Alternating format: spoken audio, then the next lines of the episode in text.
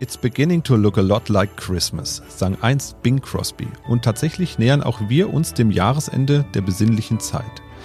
So besinnlich sie auch sein soll, ist das Jahresende aber auch immer von einem geprägt, dem Konsum. Man gönnt sich feine Speisen und Getränke, tauscht Geschenke aus, trifft Freunde und Familie.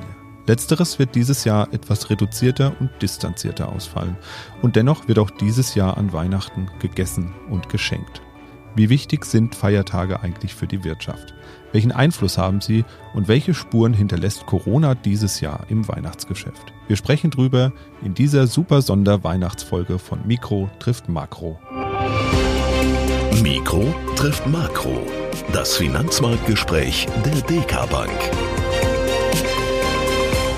Herzlich willkommen zu dieser Sonderfolge von Mikro trifft Makro. Wir haben es ja in der letzten Folge schon angekündigt. Wir wollen uns nochmal melden, kurz vor Weihnachten jetzt. Mir gegenüber sitzt bisher noch ohne Nikolaus Mütze der Chefvolkswirt der DK Bank, Dr. Ulrich Kater. Hallo, Herr Kater, herzlich willkommen. Hallo. Ja, gemütlich haben wir es uns gemacht in unserem kleinen Studio. Es würden noch ein paar Lebkuchen, weihnachtliches Gebäck, Tee oder Punsch fehlen. Punsch, viel davon bitte.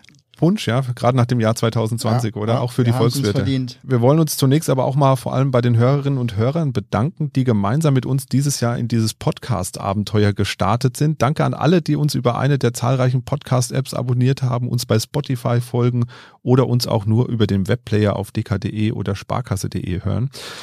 Vielen Dank auch an die fast 100 Menschen, die uns bei iTunes bewertet haben und da auch schon zahlreiche nette Kommentare hinterlassen haben. Da habe ich die letzten Tage mal reingeguckt. Das hat mich sehr gefreut, was ich da gelesen habe. Also dazu auch vielen Dank und natürlich vielen Dank auch an alle, die uns geschrieben haben, Fragen eingereicht und Anregungen gegeben haben. Das freut uns auch immer sehr. Und äh, machen Sie das auch gerne weiterhin. Schreiben Sie uns einfach an die E-Mail-Adresse podcast.dk.de. Vielleicht fällt Ihnen ja zwischen den Jahren ein, was Sie schon immer über Volkswirtschaft wissen wollten, aber nie zu fragen wagten. Ja, kommen wir mal zu Weihnachten, Herr Dr. Carter. Weihnachten im Speziellen oder Feiertage im Allgemeinen gelten ja auch immer so ein bisschen als Wirtschaftsfaktor. Man liest es ja auch immer wieder mal in der Presse. Welcher Feiertag ist denn aus wirtschaftlicher Sicht der wichtigste im Jahr? Der, bei dem es richtig klingelt in den Kassen der Unternehmen. Ist das tatsächlich Weihnachten? Ja, es klingeln nicht nur die Glöckchen, sondern Sie sagen es, auch die Kassen. Ähm, Weihnachtsgeschäft in Deutschland 100 Milliarden, so Größenordnung Umsatz.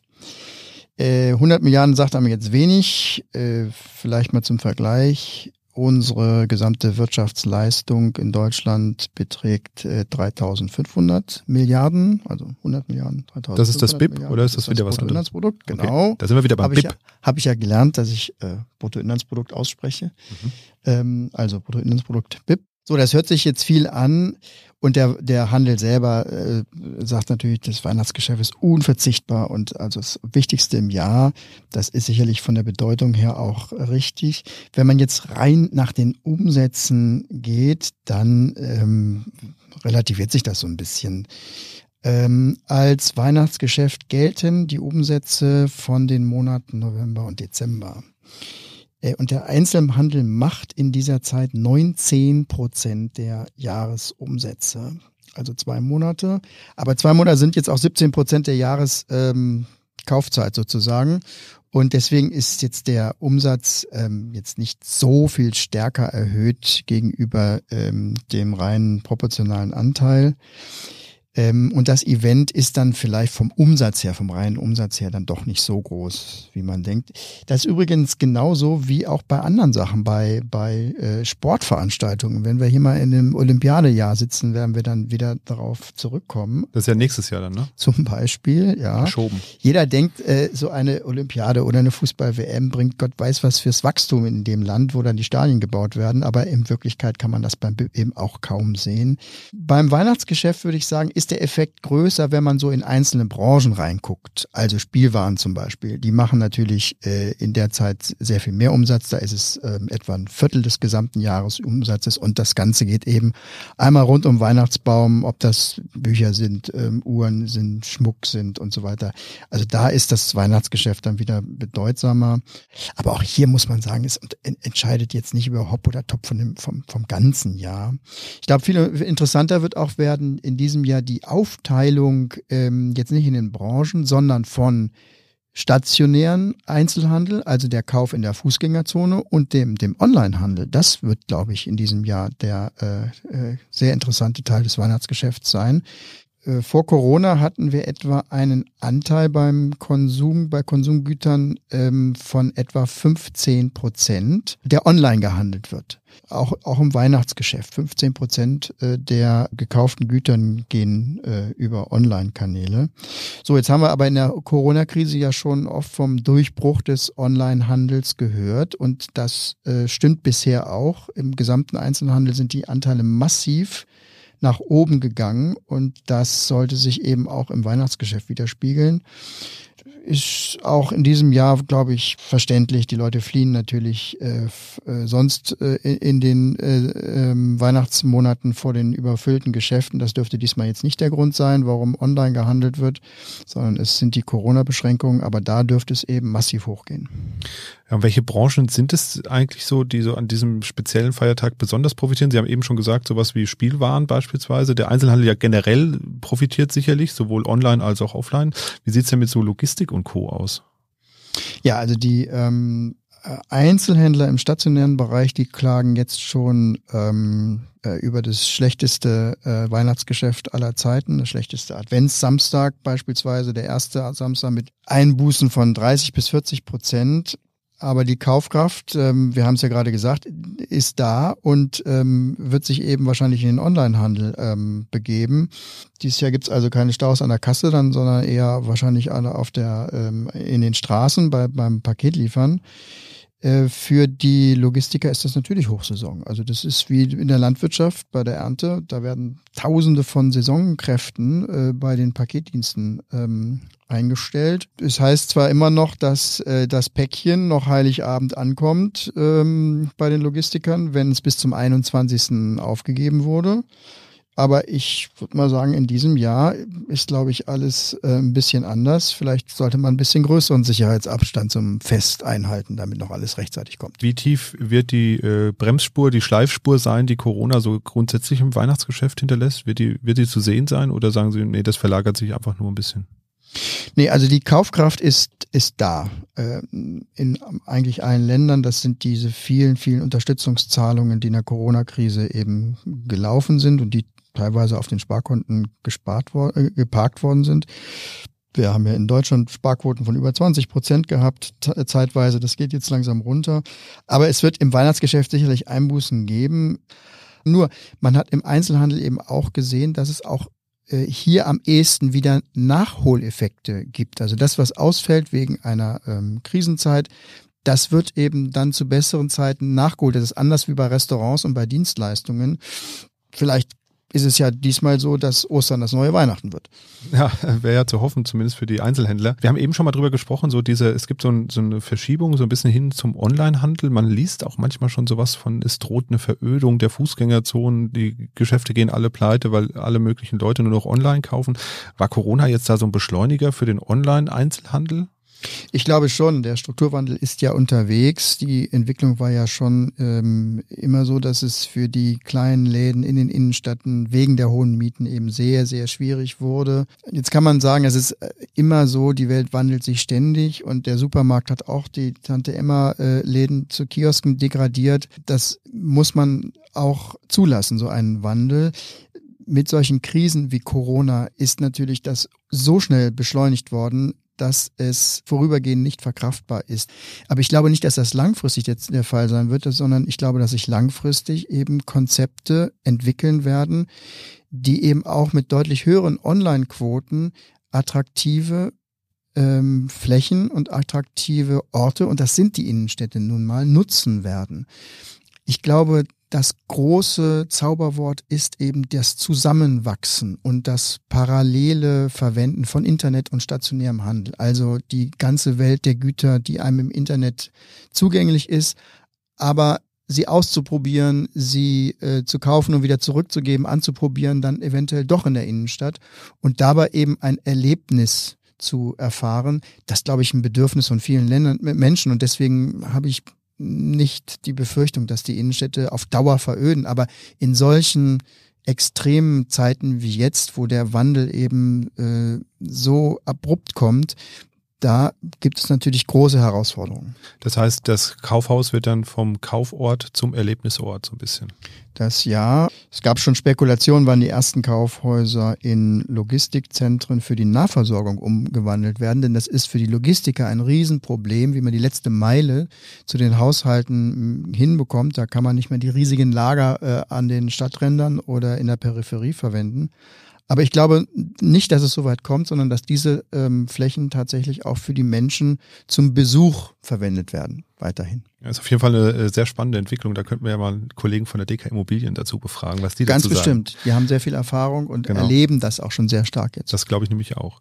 Ja, kommen wir nochmal so ein bisschen zurück zu unserem Thema Feiertage. Häufig liest man ja auch, dass die Wirtschaftsleistung um den Faktor X höher oder niedriger liegt in einem Jahr, weil die Feiertage eben beispielsweise an den Wochenenden oder eben unter der Woche liegen. Sowas wie Weihnachten. Das sind ja gleich drei Feiertage hintereinander. Wenn die in der Woche liegen, heißt es immer, die Wirtschaftsleistung, das Bruttoinlandsprodukt oder wie Sie sagen würden, das BIP sinkt in dieser Zeit.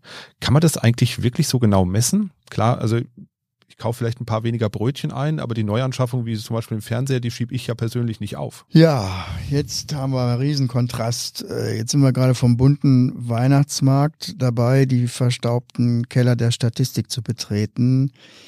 Der Feiertagseffekt beim BIP, beim Bruttoinlandsprodukt. Bitte aussprechen, ja? So, jetzt wird's staubtrocken, wie beim äh, Pulverschnee. ja den kann man ja schmelzen, dann ist er auch wieder Ich nass. wollte gerade sagen, das Bild passt nicht ganz. Nein, aber es ist auch ungerecht. Sie sprechen eine wichtige Frage an. Nämlich, es ist so, das Wirtschaftsleben wird immer noch äh, extrem von solchen äußeren Umständen wie Wetter und Jahreszeit beeinflusst. Das glaubt man heutzutage gar nicht mehr. Das hätte gar keinen Einfluss mehr, aber, aber weit gefehlt äh, von der Baustelle bis äh, zur ähm, Winterkleidung, ähm, bis zur Tourismussaison. Das, das Wetter, allein das Wetter beeinflusst äh, die Wirtschaft extrem und die Jahreszeit ähm, nochmal mehr. Und für die Wirtschaftsmessung ist das natürlich eigentlich ein Albtraum. Mal schauen, ob man das an einem Beispiel hinkriegt. Also ähm, es sollte jedem einsichtig sein, dass man die Energieproduktion von einem Land im Dezember nicht mit der im Juni direkt vergleichen sollte, wenn man sich fragt jetzt, ob vom Trend her ein Land mehr Energie braucht. Denn wer jetzt den Mehrenergiebedarf im Winter ähm, gegenüber dem Sommer zum Anlass nehmen würde, zu sagen, das Land braucht ja immer mehr Öl, der wird eben ganz, ganz böse in die Irre geführt, weil man im Winter jedes Mal mehr Öl braucht als im Sommer. Klingt logisch, ja. Ähm, und diese Effekte muss man eben versuchen, muss man zumindest berücksichtigen. Und da gibt's natürlich auch Rechenkonzepte, die wieder äh, ähm, dann aus den Daten rauszurechnen. Ähm, oder man braucht noch gar nicht mal das Wetter nehmen. Die Ferienzeit beispielsweise ist auch ein wichtiger Punkt. Wenn Sie die deutsche Industrieproduktion im Juli mit dem Mai vergleichen, dann würden Sie Schlussfolgerungen, huch, was denn da passiert? Äh, die äh, Wirtschaft ist ja im Juli in eine tiefe Rezession gerutscht oder das Coronavirus ist wieder da oder was auch immer. Die Produktion ist um 30 Prozent runtergegangen. Aber woran liegt Das liegt an den Ferien. Ähm, Und deswegen, man muss eben immer diese Einflüsse im Hinterkopf haben, wenn man Wirtschaftsdaten miteinander vergleicht. Und damit das nicht jeder selber machen muss, stellt eben das Statistische Amt überall äh, zu jeder Datenreihe, also zum etwa Bruttoinlandsprodukt, zum BIP, ähm, eine weitere statistische äh, Zahlenreihe dazu, in der diese Effekte korrigiert werden. Und das nennt man Saisonbereinigung. Ähm, also grob gesprochen kann man sagen, wenn im Juli die Produktion eben um 30 Prozent sinkt, dann werde ich immer auf die Zahl vom Juli 30 Prozent draufschlagen, damit man sie eben mit dem Juni vergleichen kann und ausrechnen kann, was ist denn nur eigentlich der Konjunkturanteil von dem, was da passiert, gegenüber dem Wetter und dem Ferienanteil. Und ähm, das machen die Statistiker, bemühen sich da, aber auch das hat große Tücken. Wenn man mal einen besonders heißen Sommer oder besonders kalten Winter kriegt, kriegt man diese Effekte natürlich auch nicht ganz raus. Also wir könnten hier noch viel weitermachen, aber ähm, ich glaube, das reicht an der Stelle erstmal. Äh, aber das war gar nicht meine Frage. Ich wollte ja eigentlich wissen, wie das mit den Arbeitstagen Ah ist. ja, also, Also ah, vom ja. Wetter habe ich nichts Ah, gesagt. Ja. ja, klar, stimmt. Also der Kalender, der Kalender ist natürlich auch ganz, ganz wichtig. Ähm, es gibt also natürlich auch einen Un- Unterschied, ob jetzt Weihnachten auf dem Wochenende fällt oder mitten in der Woche liegt. Klar. Und das gilt für jeden der beweglichen Feiertage. Ähm, wir haben eine Anzahl von Arbeitstagen im Jahr, die schwankt zwischen 248 und 256 Tage, eben je nachdem, wie die Feiertage liegen. Es liegt auch noch ein bisschen an den Bundesländern, wo ja auch Unterschiede bei den Feiertagen sind. Und ähm, ein Bruttoinlandsprodukt aus einem Jahr mit 250 Arbeitstagen ist eben auch nicht vergleichbar mit einem aus einem anderen Jahr von 255 Tagen. Das wäre ja ein bisschen unfair.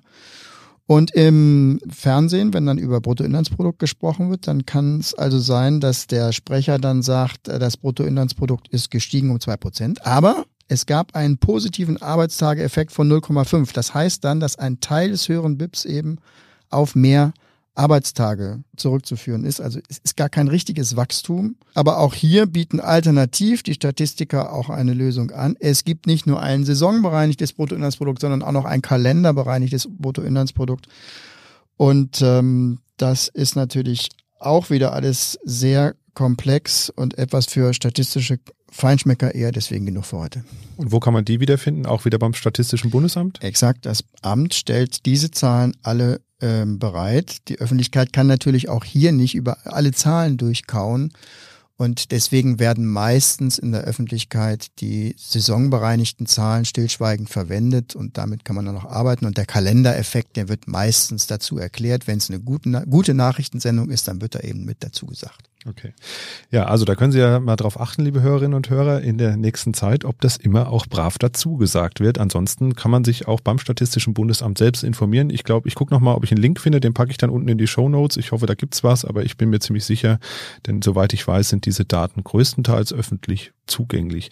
Wie viele Arbeitstage hatte denn jetzt 2020 beispielsweise, dass wir mal so eine Einschätzung haben? Also ist vom Bundesland zu Bundesland verschieden. In Hessen waren es dieses Jahr 254. Im nächsten Jahr ist es einer mehr und ähm, danach dann einer weniger. Da sinkt dann das BIP wieder. Genau, zumindest muss man den Effekt rausrechnen. Ja, ja. Ja, wir wollen jetzt hier auch nicht so ausschweifend werden. Wir wollten ja eigentlich nur noch eine kleine Weihnachtsfolge machen und ich glaube, das haben wir jetzt auch geschafft. Einen schönen Rundumschlag rund um Feiertage, Arbeitstage und auch wieder ein bisschen Statistik. Da kommen wir bei den Volkswirten einfach nicht drum rum. Die müssen wir immer haben. In dem Sinne starten Sie nun hoffentlich in eine geruhsame Weihnachtszeit. Nutzen Sie die Zeit, hören Sie ein paar Podcasts, nicht nur unseren, es gibt auch noch ein paar andere spannende Podcasts. Und äh, apropos, ich darf schon mal versprechen, dass wir uns dieses Jahr auch nochmal hören werden. Und Sie das nicht verpassen, abonnieren Sie uns doch über eine der Podcast-Apps für Ihr Smartphone. Dort können Sie unseren Podcast kostenfrei abonnieren, bekommen ihn direkt nach Erscheinen auf Ihr Gerät ausgeliefert mit einer kleinen Nachricht noch, damit Sie auch immer wissen, dass wir was Neues gesendet haben. Die Links zu den jeweiligen App Stores packe ich nochmal in die Show Notes. Und ähm, bevor wir es dann endgültig Weihnachten sein lassen, noch eine Bitte, teilen Sie doch unseren Podcast auch mal gerne über die sozialen Medien wie Facebook oder Twitter, wenn Sie dort aktiv sind. In dem Sinne wünschen wir Ihnen ein paar schöne Weihnachtstage, machen Sie es gut und vor allem bleiben Sie gesund. Tschüss. Mikro trifft Makro ist ein Podcast der DK Bank. Weitere Informationen zur DK Bank finden Sie unter www.dk.de-dk-gruppe.